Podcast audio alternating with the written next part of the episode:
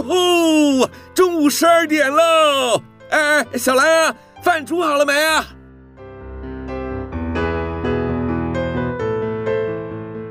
您现在收听的是云端新广播，FM 九十九点五 New Radio，最自由的新声音。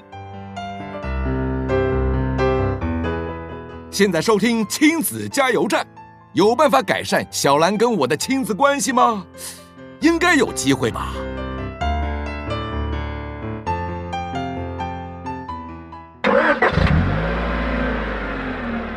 宝贝，出发喽！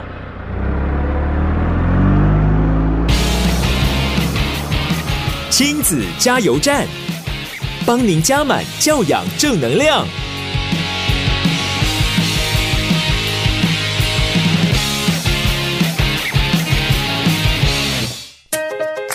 各位听众朋友，午安！您现在收听的是在每个礼拜天中午十二点到一点为您播出的亲子加油站，我是主持人琪琪妈，很开心呢，我们又在空中见面了。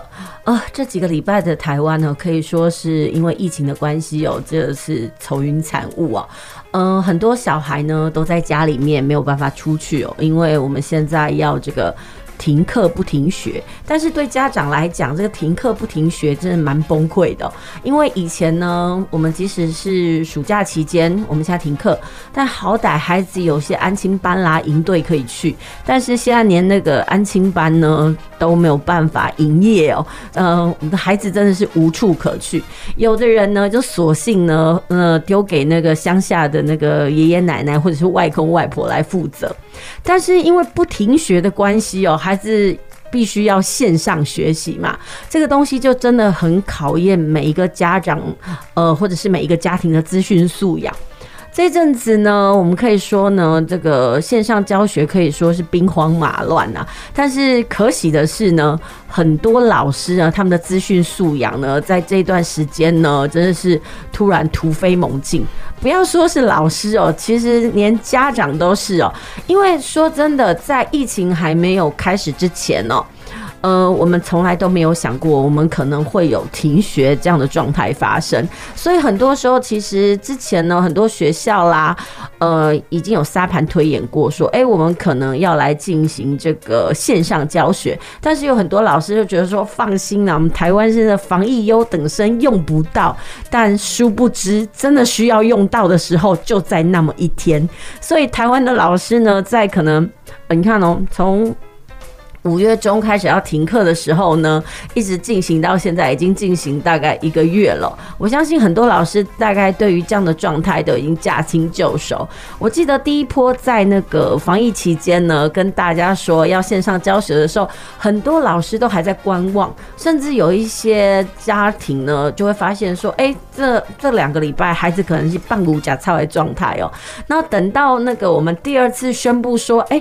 这个停课时间要延长为一个月的时候呢，哦，很多老师发现，哎，不对哦，我再不线上教学真的不行了，孩子就真的可能就是一直这样放下去。所以开始呢，大概在第二个礼拜开始，是不是有很多老师呢就卯起来做线上教学？但是开始做线上教学之后，又发现了一个问题，家长开始抱怨了，因为家长并没有停班呐，所以孩子在家里怎么样操作电脑呢？其实这又是一个问题哦。反正不管怎么样，台湾就是在一连串的动态当中呢，我们开始不断的学习。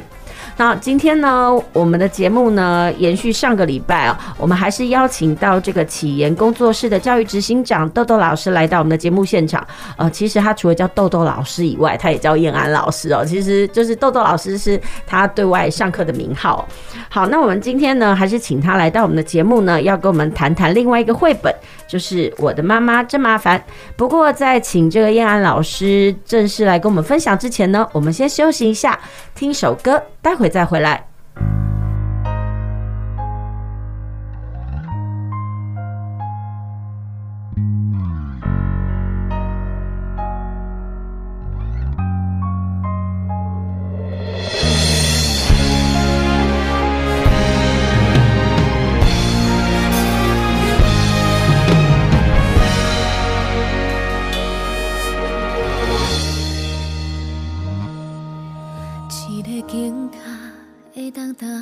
起我做美梦，一份理想需要我做勇敢。一个城市拢同款，为着未来在涂炭，敢有听过家己的心内话？社会痴红，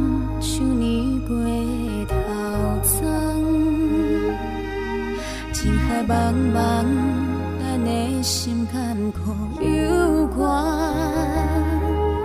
斗阵打拼的梦，欢喜艰苦做伙担，用心付出，不惊一切困难。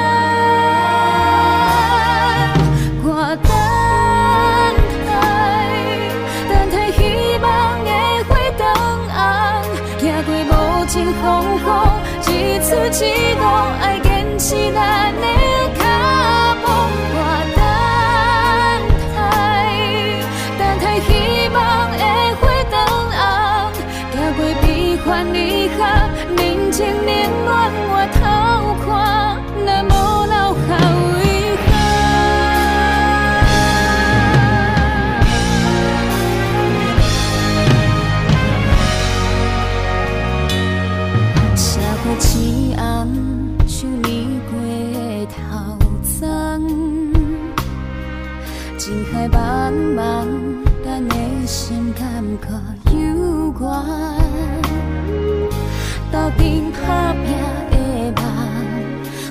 艰苦做回答，用心付出，不惊一切困难。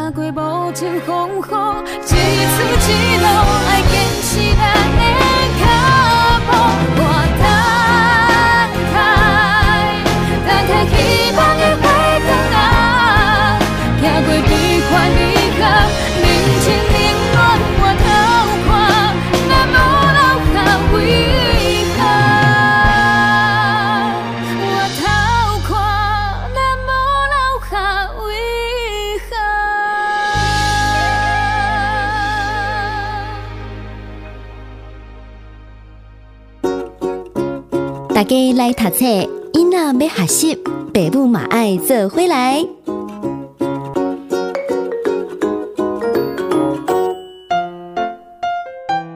欢迎继续回到我们的节目哦。您现在收听的是每个礼拜天中午十二点到一点为您播出的亲子加油站节目。呃，今天的节目呢，我们继续要来操作，就是带来读册单元哦。嗯、呃，我们上个礼拜呢，请到了这个启言工作室的教育执行长豆豆老师来到我们的节目呢，跟大家分享了一本绘本，叫《你很特别》。那本来在上周的节目呢，我们是想要分享两本绘本啦，另外一本绘本叫做。我的妈妈真麻烦，但是因为时间的关系哦，呃，我们没有办法分享两本书，所以呢，这周我们继续进行这个绘本分享。然后我们邀请到燕安老师来到我们的节目，来，燕安老师午安，嗨，大家好。对，我觉得如果有听我们那个节目的观众朋友，一定会觉得，哎，我们是不是变成双主持了？对，就是因为这疫情的关系哦，这那个来宾很难找。那刚好，其实我们又希望说，可以在这段时间呢，提供家长一些，呃，比如说，哎，可以怎么样子来跟亲子共读啊？有哪些绘本是可以讲的？所以我们就请燕安老师来到我们节目跟大家分享。好，那我们今天要来分享的叫做那个书名叫《我的妈妈真麻烦》。哎，可以告诉我们大家为什么想要分享这本书啊？呃，我觉得。现在这个社会的家庭的形态有很多，嗯哼，那通常啊，我们都说那个我的家嘛，很呃家庭很美满啊，什么父慈子孝啊。可是你有想过吗？有时候妈妈的职业，或者说爸爸的职业，或者说家里面会有一些变故，它其实不见得是刚刚我说的那些形容词，它只是要让这些呃比较。不一样的家庭结构的孩子有另外一个出口，或者是我们。呃，是正常的家庭，我们怎么样去看待这些不一样的族群？哦哦，我大概知道你的意思，就是说，一般传统来讲，可能一个家庭里面就是爸爸妈妈跟小孩，对。但是可能因为就是有变革啦，嗯，可能变成是种离婚啦，嗯，或者是说丧偶啦，对，或者是说很什么样子的状态之下，那个家庭不再代表是爸爸妈妈为主体哦，可能有时候就是单亲的状态嘛，对对。哎，所以你今天要跟我们讲的，我的妈妈真麻烦。它是一个很特别的家庭形态吗？也不是很特别，只是说他的妈妈拥有了很多的超呃超能力。可是这个超能力，我们把它拉回到现实上上来看，其实它就是一种特别、特殊，跟别人的妈妈其实不一样。不一样。对。那其实我觉得还有另外一个观点是，有些孩子呃，现在蛮多是原就那个叫新著名的。父母亲对他来到台湾已经生根，然后小孩已经很大了。那其实，在国小或是国中的这个阶段，常常会遇到这样的问题，就是他的妈妈可能是哎说话的口音不太一样啊，或者是他在吃的东西，也许会跟别人有一些差异性啊。其实这个特别都对这些孩子。我们要怎么去用什么样的角度去看待他们？这样子，其实就是正视我妈妈的与众不同啦。对对对。我记得我的节目哈，也曾经呃邀请到一个小女一个女孩啊，她是国中生哦，嗯，呃，她叫红宇哦，她妈妈就是其实她就是新住民二代，然后她就是跟我们大家聊聊，就是她妈妈当初是怎么样跟她爸爸认识，然后到最后为爱走天涯来到了台湾，好，然后的那个过程，然后其实她自己也说啊，其实很多人对于新住民。哦，都会贴上标签，对，所以他就觉得说，他更要。因为被贴了标签，他需要好好的做，告诉大家，其实我不是你们想象的那样。嗯，我觉得那是一个还蛮励志的过程。是，其实我觉得这种东西是一种社会上的大氛围。嗯，如果我们看这几年的那个教育人口的话，会发现新住民的二代啊，就是那个子女啊，可以算是越来越多。是，呃，其实这种东西，你不要说新住民是独特的一代，像更早之前呢，呃，像我们的那个原住民的二代啦，或者是外省啦，或者是各种不同族群啊，它都越来越多。多对，但是我觉得这其实就是一种社会发展的常态。对，我们不一定要那个特别把它给呃特别化。嗯，我觉得它其实就是我们组成的一个分子啊。是，对对对。好，那所以我的妈妈真麻烦呢，这部分呢，其实我们就是希望可以透过这样的故事告诉孩子。哎，每个妈妈其实她就是这么样子的特别跟不一样。对，那也许妈妈会变得魔法，你从来都不知道。哇，原来妈妈这么厉害。嗯哼，对，所以这就是我们今天要那个为大家导读这个我的妈妈真麻烦，她的目的是对了。对，好，OK，那不然我们先休息一下，等一下再回到我们的节目哦。那我们请这个叶安老师呢，跟我们聊一聊，呃，这个故事到底在讲些什么，还有我们应该如何操作它。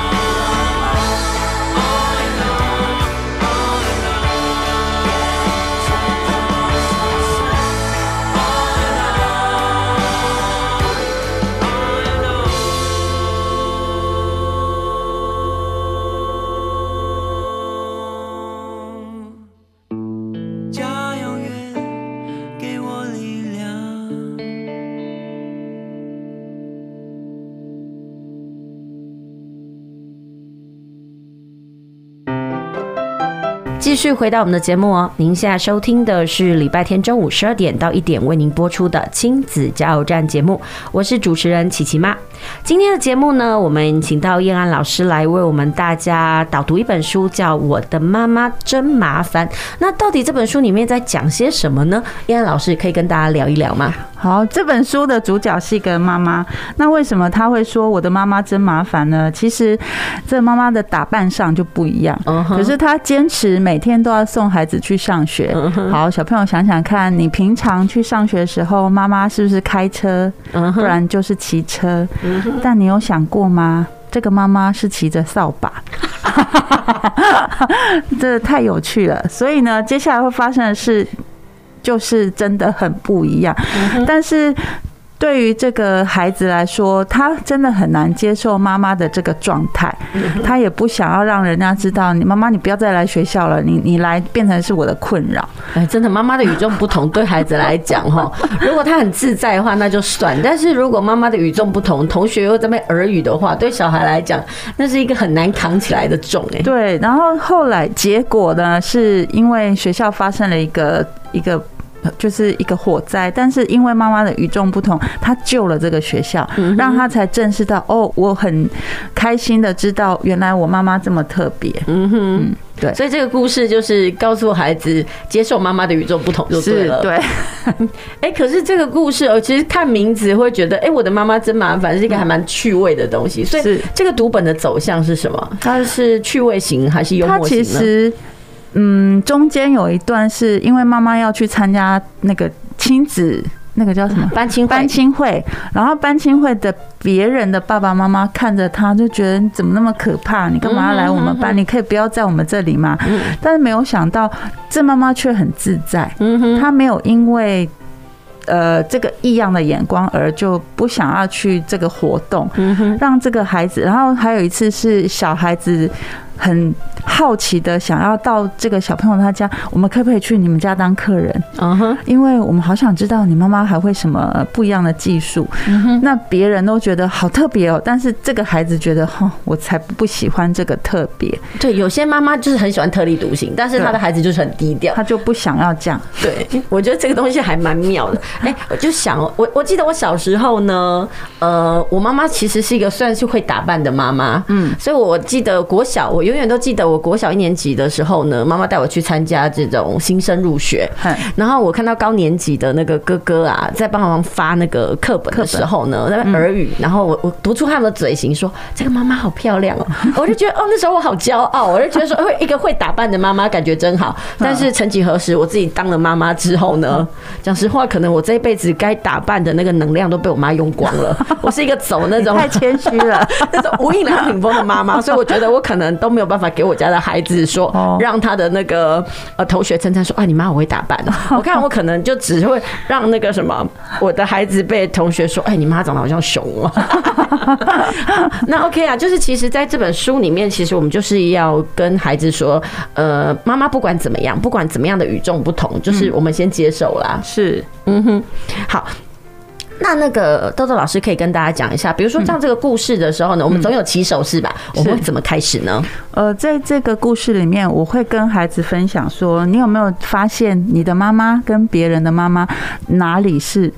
不一样的是特别的，你去找出它的亮点。嗯哼，有的小孩的答案会让我觉得，嗯，这这也是个优点。好，举例，他说：“哦，我的妈妈很会骂人哦，她骂人没有再断的，大概有十分钟。”那我相信很多孩子都说：“对对对，我妈也是。”然后有的妈有的孩子说：“哦，我跟你讲哦，我的妈妈很会处罚哦，她每次处罚都让我觉得怎么又不一样了。”怎么又跟上次不一样了？其实孩子眼光里面看到的都不是我们的特别啦。对，那有时候我会反问说：“哎，你们的妈妈出去都会打扮呐？你有没有觉得妈妈穿什么衣服是好看，或是你会欣赏她的？”他们的反应都是没有啊，她每天都一样。我说，因为她每天都骑车载你们两个兄弟。他很难。很难做什么样的打扮嘛，他只能穿裤装啊，嗯、或者只能怎么样这样子。嗯哼，好，那可以跟我们大家讲，比如说真的开始的时候，我们一开始会先、嗯、呃有个背景嘛，嗯、意思就问孩子说，哎、欸，你有没有观察到你的妈妈跟谁有什么不一样？好，那如果大让孩子分享完之后呢，我们下一步会怎么样来导读这本书？哎，我会告诉他们说，如果你觉得你的妈妈很特别，嗯，那你会觉得。你的妈妈有没有让你觉得很麻烦的地方呢？嗯，有的孩子说有，他都会叫我把饭吃完。嗯，他觉得这个好麻烦。嗯，那有的会说有，他告诉我说，嗯。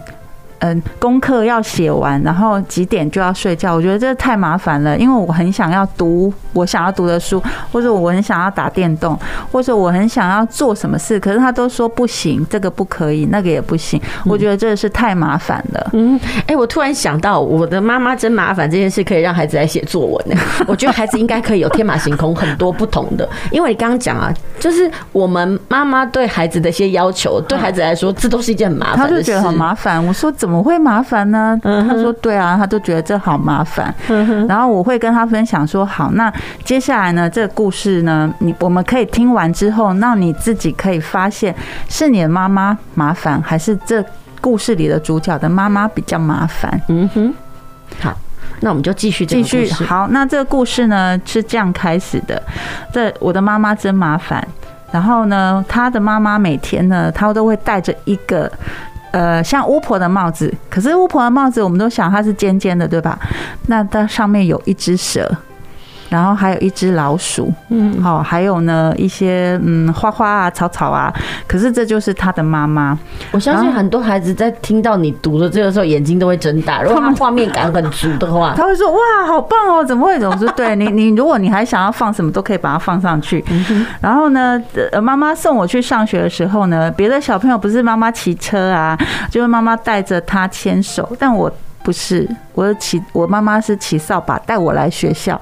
那这一段其实小朋友觉得哇，好棒哦，骑扫把，我也好想做。我说对，但这个小朋友他没有想要这样子，因为他觉得好奇怪哦，为什么我要骑着扫把去上学呢？嗯，然后呢，妈妈要参加那个班亲会的时候。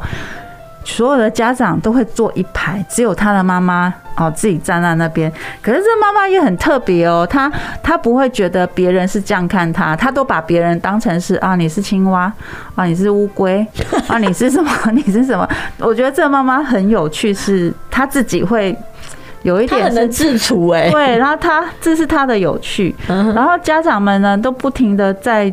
就问啊，哎呀，你的爸爸在哪里呢？为什么都从来没看过你爸爸出现呢？到底发生了什么事？然后这小朋友就说：“嗯，他他被我妈妈淹在罐子里了。”然后他为什么他要把呃妈妈要把爸爸淹在罐子里？当然是有他的故事啊。这然后我觉得也有很多想象空间是。小朋友会说：“哦，这爸爸被淹起来，可能他们吵架，嗯哼，啊，可能他很爱喝酒，不然他就是很爱抽烟。啊，妈妈每次讲他都不听，所以他就被淹起来了。哎，我觉得小孩很会帮爸爸找他犯错的理由，哎，对。然后后来呢，这个老师就问我们啊，能不能请我们的妈妈哦，帮学校举办一些，比如说茶会啊，会就是会要做一些。”点心什么的，然后妈妈就好开始做了。然后别人的妈妈都做了好吃的东西，但是我的妈妈做了一个什么呢？她做了一个蛋糕，但是呢，一一一打开或者一咬下去，里面不是虫啊，就是青蛙啊，就是一些很奇特的东西，让这个老师真的不晓该怎么办。但是你有想过吗？这是小朋友最爱的。他会发现哇，原来蛋糕那个打开里面不是蛋糕，是一个这样子特别的东西。我们好想去你家玩哦，哎，我们可以去你家玩吗？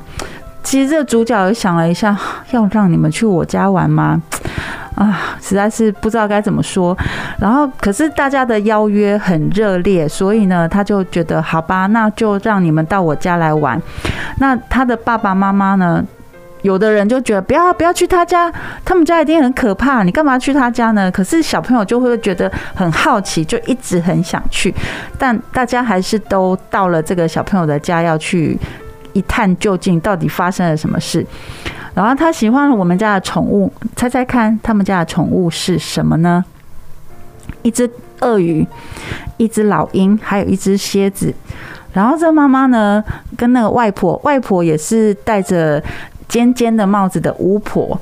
然后呢，她的脚上面会坐了一只胖胖的猫。那这胖胖的猫嘛，坐在那边，她不知道，她就会跟她有一些互动啊。然后这小朋友进去到他们家的时候，他看到了，哇，这是你的外婆，好酷哦！她穿的全身都是那个。呃，巫婆的衣服，黑色的。所以呢，你的外婆也是会变魔术的吗？这小男孩呢就不说话，他也不知道该怎么回答他们。然后游戏时间到了啊，好棒啊，我们可以到外面去玩了。他们家的宠物啊，是那个我们刚刚说了嘛，鳄鱼，然后也有蛇啊，还有一些。你觉得你们家不会养的宠物，在他们家通通都有。然后大家就觉得哇，好开心哦！我们可以跟这些妈妈说不可以跟他玩的动物玩在一起。然后回家之后，大家都觉得好高兴哦！这原来是你们家，你妈妈怎么这么特别啊？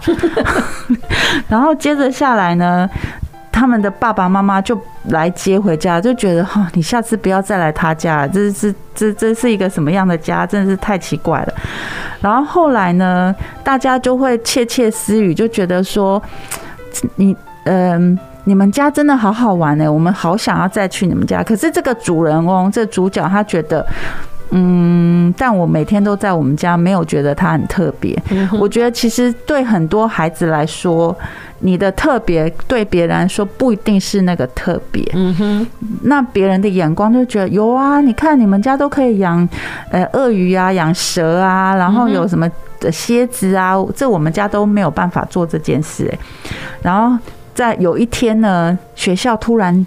着火了，然后着火的时候，大家说啊，怎么办？大家都很紧张嘛，就不知道该怎么办。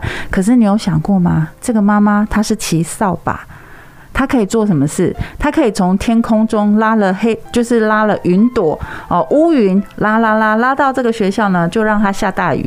那大雨一下下去，比那个消防队的。的那个消防栓更有用，而且就把这一场大火给扑灭了。所以大家就觉得哇，你妈妈真的好厉害。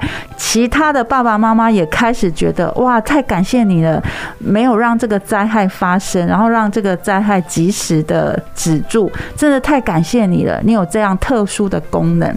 然后在最后的时候呢，现在呢，我们大家啊都很喜欢到这个小。这个小朋友他们家玩，因因为呢，除了有恐龙，呃，有那个鳄鱼之外，又有一只飞天的龙，可以跟我们一起玩游戏，让他开始觉得，嗯，其实就算我的妈妈很麻烦，但是我们也很爱他。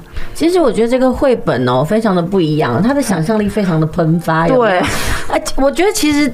带孩子读，其实有时候绘本它能够让我们读到很多不一样的童趣，是。因为很多时候我们都会觉得说应该就怎么样，是，但是绘本可以打破那个很多的框架，对，比如说他就设计那个桥段，哎，妈妈该怎么救火？原来他竟然是可以把乌云拖过来，对，我就觉得这个地方真的想象力很丰富。因为我当初在问小朋友说，就是先看到失火这一段，然后我问小朋友说，那你们觉得该怎么办？其实就是一般。大家都说哦，就是打打电话给一一九啊，让他们来。我说那这样可能太慢，因为它火烧的太快，而且这里面的小朋友都已经是爬到屋顶上啦，然后都在哭啊，怎么办？却没有想到。他这个妈妈，麻烦的妈妈是带着乌云来把火给救，就扑灭了。嗯哼，我觉得其实那个欧美的绘本很喜欢以巫婆为元素。嗯，那我觉得只要加入了巫婆这个元素，很多东西就是都可以出来了。对，比如说像我，我曾经看过那个罗德达尔里面的那个什么外婆的那个东西啊，就是神奇魔药。对，它里面呢，外婆其实好像也有一点点的那个女巫的成分。对，那我觉得其实只要加上女巫之外，很多。呃，女巫的东西进去之后啊，嗯，很多的故事怪奇都真的没有关系了。我觉得那其实是一个很特别的一个一种成分哦，就是一个想象力发挥的空间。那对很多孩子来说，他没有想过，原来这这件事是可以发生的。那如果真的发生在我身上，我可以怎么样去面对，或者说怎么做，嗯，让他会觉得，嗯，我可以接受，或是我不能接受的。对，我觉得这个绘本其实可以带到的东西很多。嗯，比如说，如果你想要让孩子想象力喷发，嗯，那你就可以跟他说，哎，在这个过程当中，你想要怎么样？对，你有什么样不同的地方？嗯，其实可以问观点，然后可以问创意，是，也可以问解决方式。是，真的就是有时候在导读绘本的过程当中，可以带给孩子很多不同的养分。对，怎么去切入那个点，其实很重要。对，好，那我们先休息一下，等一下回来哦。因为其实啊，在读绘本的过程当中，提问是一个很重要的技巧嘛。是，但是很多家长不知道该怎么提问，嗯，所以我们先休息一下，等一下再回来。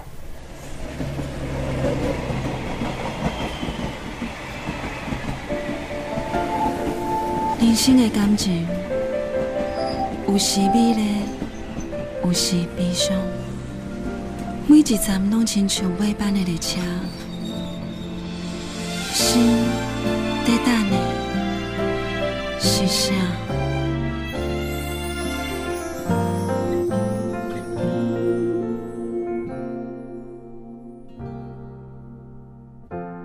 我台北慢慢靠站的火车。搁看见来去的人影，一个人。伫咧都市生活，拢有家己美丽的牵挂。车窗外点点过去的光线，一幕一幕。拢亲像电影，夜深暝半，一个人愈拖磨，敢是命运点的歌，人唱袂散。人生若尾班的列车，无注定有人等伫遐，有时看看，犹原过去每一段，有缘无份的运命，担心若落车，你敢会记我？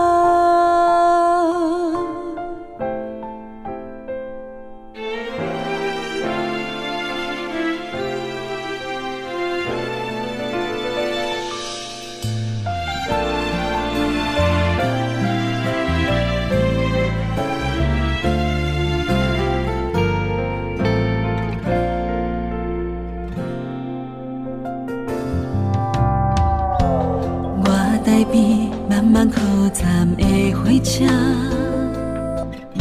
搁看见来去的人影，一个人伫咧都市生活，拢有家己美丽的牵挂。车窗外点点飞去的光线。一幕一幕，拢亲像电影。夜深暝半，一个人愈拖磨，敢是命运点的歌，拢唱袂煞。人生若尾班的列车，无注定有人等伫遐，有时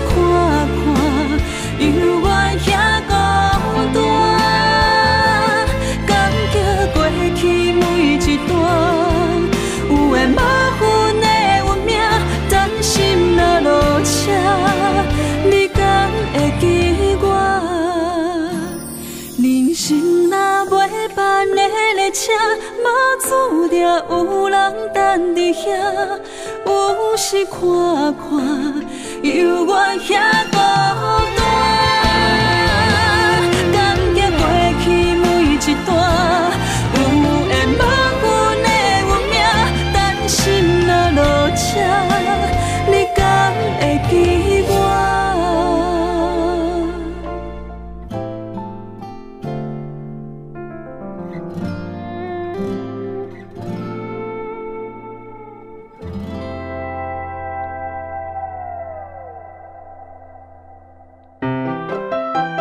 您现在收听的是 FM 九九点五 New Radio，在每个礼拜天中午十二点到一点为您播出的亲子加油站节目。这个礼拜呢，我们依旧为您分享了就是绘本如何跟孩子一起共读哦。那我们这一次的绘本呢，是我的妈妈真麻烦。那其实，在导读绘本过程当中呢，除了是一种亲子互动，然后还有就是问孩子怎么想以外，我觉得有一个技巧很重要，叫做提问。但是很多家长总是会反映说啊，我就不知道我要怎么样问孩子问题，嗯，或者是可能孩子才问他个问题，然后就断了，我要怎么样去延续哦？那关于这部分呢，那我们就请这个豆豆老师来跟我们分享，呃，该怎么样对孩子提问？好，我举一个。最简单的例子就是从你的感觉出发，哪一种感觉呢？就是五感，就视听触味嗅。那有很多妈妈就觉得哈，这怎么问？第一个，你可以问孩子说：“那在这个故事里面啊，你有没有看到了什么？”我觉得看到的东西就就可以包含很广泛。哦，看到了呃，比如说刚刚那个故事里面啊，他看到了这个。妈妈的头上戴着这个不一样的帽子，那帽子上是什么？那如果是你，你还会加什么进去？那我觉得这个就可以无限的延伸。哎，可是如果孩子你就问他说：“哎，他帽子上有什么？”他就说蛇，然后就断了呢。那你再问他说：“哎，那你可以加什么？”他说：“我不知道。”那怎么办？哦，不知道，我们就让他想想看，说如果这顶帽子它是有神奇的魔力，我觉得是好像加一点点那个情境情境的元素进去，你觉得怎么样？样的帽子戴在你身上，你会想要觉得它很特别，你想要跟人家分享的，嗯哼，哦，你放什么都可以哦，没有不对，都可以放进去，嗯哼，这就是视觉的部分嘛，对。可是，在刚刚那个故事里面，其他的感觉怎么样带入呢？好，比如说听到，其实在这个故事里面，你有没有听到他们在说什么，讨论着什么？其实这个就有很多可以延伸，比如说，哦，他听到他们在讨论说，想要去到这个小朋友的家玩游戏，或说想要到这个小朋友他们家去看看有什么跟我们家是不一样，这个听的部分就有很多可以延伸的。对，然后触觉的话，就是呃，在这个故事里面，如果你。把你哦，想象一下，把你变到这个情这个他们家里面去，你会摸到的是什么？哦，哎，摸到就很多，哎，可能是鳄鱼的皮呀。那也也有小朋友说，老师我没有摸过鳄鱼的皮。我说，那你有摸过粗粗的东西吗？那粗粗的东西摸起来是什么感觉？哦，就是那个感觉。其实这个东西很很。卡的那个孩子的背景知识跟生活经验呢？嗯，那如果说他真的不知道该怎么去形容那个触觉的话，我们会做，比如说替代。那蛇呢，滑滑的，你觉得在你的生活周遭有什么东西是咕溜咕溜，然后他抓不住哦，或是你一一摸它，它就可能从你的手掌心就溜出去的那个是什么？那我觉得其实这个部分对他们来说，他也会去。触发很多的感觉，对。那味道呢？诶，在这里面难道没有味道吗？嗯，其实有啊。这这个妈妈是不是做了蛋糕？对。那其实它的端出来是蛋糕。好，小朋友，你想想看，蛋糕你通常会闻到是什么味道？嗯哼，这个味道。是你喜欢的吗？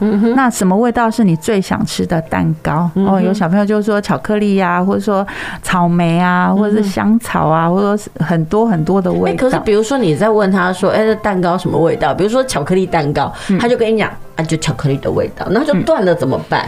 嗯，我会问他说：通常你在吃巧克力的时候，它是先苦苦的，还是先甜甜的？嗯哼。那其实我们还有一堂课是专门在做五感，就是吃，就只有吃东西，然后写感觉。嗯哼。那其实我觉得这一块。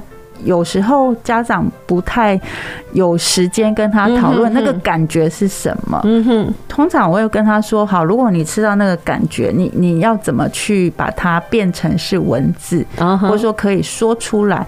通常会先说，因为他说多了，他才有办法去写出来。对。然后嗅觉是闻到的味道啊，哎，火灾了，火起火了，起火了会是什么味道？嗯哼，你都可以去说说看。这个是最简单，从五感开始。始去去发挥，然后再去延伸出去。可是这个东西好像比较适合年纪小一点的孩子嘛，对不对？嗯、那如果年纪再大一点，我们应该不可能再问这么的感官的的部分吧？嗯，那有什么样子的提问技巧呢？比较大的孩子就会从不同的角度切入啊，比如说，哎，这里面的人物啊，哦，在人物里面呢去衍生。这个同学为什么他们会有这样的想法，会放在那个故事里面？或者是如果是你呀，你是他的同学，你会想要去他家吗？啊，你你为什么你想要去他家？或者是如你很想去他家，那你会怎么跟他讨论，或怎么跟他说？那如果那个孩子你问他你想不想去他家，他就说不要，我不想，那怎么办？不想哦，那你不想的原因是你觉得他家太。怎么样吗？或者是你觉得那没有什么很特别的？那我们再继续讨论。其实有时候我会发现哦，如果那个说不想不要的人，我们在讨论完一轮再回到他的时候，他就会有不一样的答案出现。所以真的要上团体课啦。嗯。可是有时候你看到我们正在分享的时候，就是在家里嘛。嗯。所以其实如果可以的话，跟手足一起来讲这样的故事可能会比较好，对不对？对对。那因为单独操作的时候，孩子并没有可以学习的或模仿的对象嘛。对，没有互动。嗯哼。对。那后来。呃，比如说在跟他讨论说，比较大的孩子在讨论问题的时候，会让他比较多的换位思考的方式。如果你今天是那个妈妈，你为什么要这样打扮？你有没有想过你的孩子怎么想？哎，这这这些都是可以去做调整跟变化的。其实就是大孩子的问法就深度会深一点，对。那小孩子的比较小一点的孩子，我们就从感官出发就对了。对。那你觉得哈，就是家长在讲故事的过程当中呢，有这样的提问对孩子的帮助是什么啊？他也去会想问题，问呃会想问题的深度跟浅度，跟我可以怎么问才能才能有不一样的答案，或是我我这样子问呢？是是适合的吗？我这样子问会不会？我找不到我想要的答案。嗯哼，对，其实真的也考验到家长的那种应变能力，哎，或者是说他对文字的驾驭能力。因为其实我很多时候我都是蛮鼓励家长跟孩子共读。那共读完之后，我都会说，哎，是不是可以试着问那个孩子问题？但很多家长他们就卡关了，他就说我都不知道我要问什么。好，除了你刚刚讲的那个无感以外，还有什么是家长可以操作的呢？嗯，就是读完之后，你觉得哪一句话让你最记得住，嗯，最有感觉，为什么？嗯，那我们就直接要让孩子回答吗？还是家长也必须要讲一下？我觉得家长也可以说说他的感觉，然后跟孩子也许是不一样的啊。因为我的感动跟你的感动不会是同一个部分。那照这样分享，那照这样子讲，那家长如果真的要导读某一本书的时候，那家长自己要做很多功课，对不对？嗯，可以轻松一点啊。当然，我觉得做功课，也许他会觉得哎压力很大。那我我发现，如果你很轻松的在做这件事，也许你很轻松的做过程里面，你们就会有一些火花激荡出来的，那就是你们。亲子之间的一个共同的发发展，他会怎么样？其实也不知道。哎、欸，其实有时候讲故事这件事情是可以是我们讲，但是也可以把这样讲故事的说话权交给孩子嘛，对不对？对，我觉得有时候，哎，让孩子去分享，就是今天呢，小朋友你当老师，那我是我是爸爸，我是小朋友，那你讲完了之后，你想要怎么问我问题？嗯哼。全部主导权都在你，然后你就把我当成小朋友来做，嗯哼，呃，一个示范或是。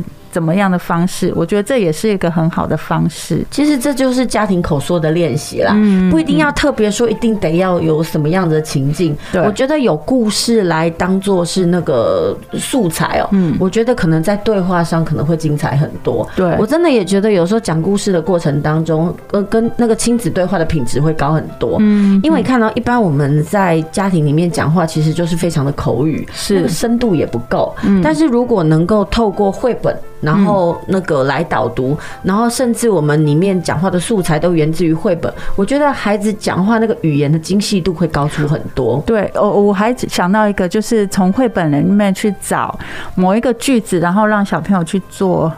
有一点类似像造句哦，或者是说，哎，这个句子它是一个成语，那你有没有想过，你什么时候有过这样的感觉？哦，那其实这个东西就是还要看家长能不能找到那个词语的能力。其实这个应该叫做进阶版就对了。对。那通常我们这样子做，有些家长会真的会回去这么操作吗？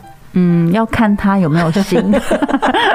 我觉得，如果说他真的很想要共享那个亲子共读的时光，他一个礼拜只要一次就够了。哎，我真的觉得，你看啊，现在防疫假嘛，嗯，然后真的是我们都有大量的时间可以在家里。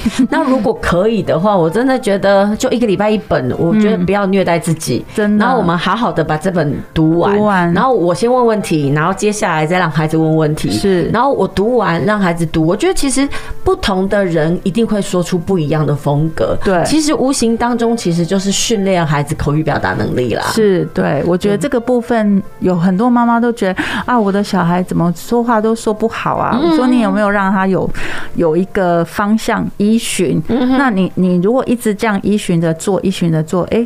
一个一段时间，它会有一些成果，但你短时间真的看不出来。嗯哼哼，对，真的，我觉得这个东西都是日积月累啦。有人说叫厚积而薄发，嗯，就是你哪一天表现出来的东西，都绝对不是无中生有，一定是你这过往的涵养。是，我觉得一定得要做这样的事情才行。嗯，对对，好，那我们谢谢豆豆老师今天来到我们的节目现场哦，然后跟我们分享《我的妈妈真麻烦》这本书哦。嗯，因为时间的关系哦，我们。节目即将要进行尾声，也谢谢您今天的收听。